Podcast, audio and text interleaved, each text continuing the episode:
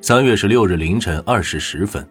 安康火车站内，三名警力巡视到二站台西边的运转室时，发现了运转室外柱子边靠着一个男子，便随即上前盘查。男子没有火车票，对自己的身份也交代的是吞吞吐吐的，行迹十分可疑。民警准备将男子带去值班室核查身份，可却见男子神色飘忽，左看右看。民警敏锐的察觉到男子有不轨的意图，当即出手将其控制住，并从其腰间抽出了一把木柄铁锤，这铁锤上还有干涸的血迹。紧接着，又从其内衣兜里搜出了一把用花布包着的女人长发。到了审讯室，男子沉默不语。经过民警近一小时的政策攻心，他终于是交代了真实身份，承认了犯罪事实。可令人震惊的是，二月二十八日那起案件并非他第一次作案。男子真名叫徐延军，二十七岁，陕西浔阳县人。一九九五年十月初，徐延军在陕西省浔阳县金洞乡盗窃了一户农家。被男主人发现后，用随身携带的匕首将其杀死。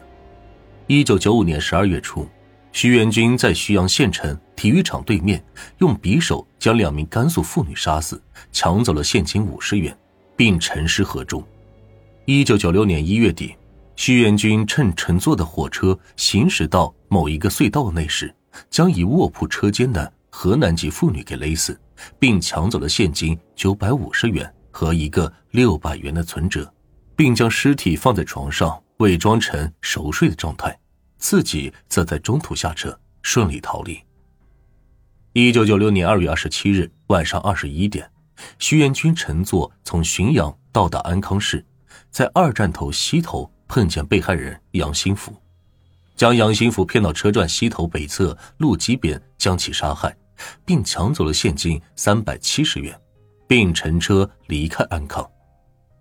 一九九六年三月二日十八时许，徐元军再次从浔阳乘车来到了安康。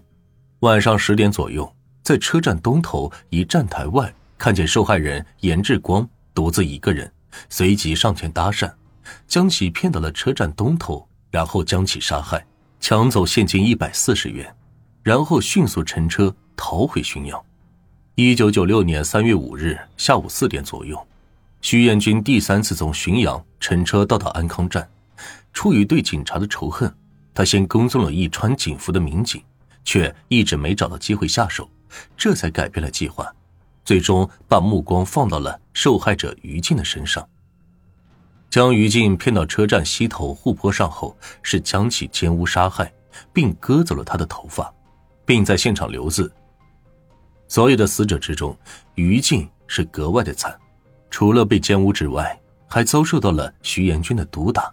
气管和食道都被割断。一九九六年三月九日晚上九点左右，徐延军在陕西省白河县境内，用随身携带的铁锤将一名当地的男子给杀死，并抢走了现金三百七十元。一九九六年三月十日下午五点左右，徐延军从安康乘车到达了实验车站。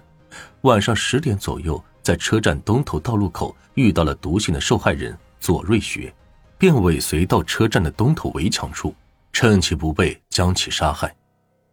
一九九六年三月十二日凌晨，徐延军在陕西省汉中车站外的一个小道旁，先后用随身携带的铁锤将一男一女砸死，分别抢走现金一百四十元和二十元，之后是回到浔阳。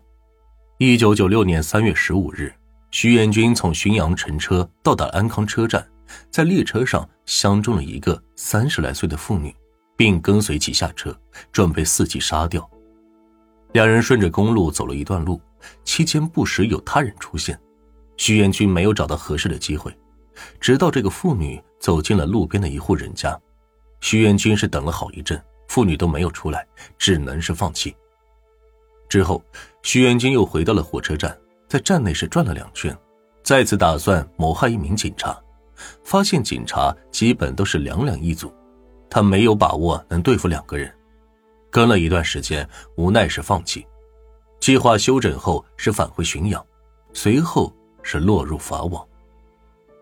短短八个月的时间里，接连作案十一起，杀死十二人。谁能想到这种事会是一个二十七岁的青年做出来的呢？关于犯罪动机，徐元军是这样交代的：一九八九年，二十岁的徐元军因拐卖人口和盗窃罪被法院判处有期徒刑六年，于一九九五年七月十九日刑满释放。出狱后，徐元军经人介绍谈过一个女友。正当徐元军沉浸在恋爱的喜悦中时，女友却因为他没有本事，家境又非常穷困，而选择离开他，远嫁安徽。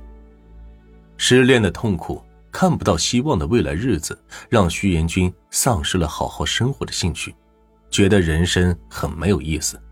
对女人也产生了仇视，所以后面他对于前女友年龄相仿的受害人于静下手是格外的狠毒，割掉了于静的头发，不是为了卖钱，而是。锁住她的魂，让她无法超生。徐元军抢来的钱都被挥霍一空，他交代自己想体验一下有钱人的感觉，而杀人则是寻求枪毙。他告诉警方：“我准备一直杀人，直到你们捉住我为止。”警方说：“你不想活了，想死，为什么不自杀呢？”徐元军回复：“自杀的人到下面了，是要被下油锅。”我害怕那个东西。警方又说：“你既然信鬼神之说，就不怕到了下面被那些死于你刀下的人报复吗？若真有地狱，你造了这么多孽，同样是免不了下油锅的酷刑。”徐彦军耷拉下脑袋，无言以对。徐彦军作恶多端，罪大恶极，为了平息民愤，公检法三方特事特办，效率很高。当年年底，徐彦军就被执行了死刑。据传，即使如徐元军这种凶残的人，一心求死的人，真正到了行刑前，人吓得不行，浑身发抖。而法警在行刑前，特意对信奉鬼神的他说了一句：“你会下十八层地狱的，那里的油锅在等着你。”徐元军听后，竟然是吓得尿了裤子。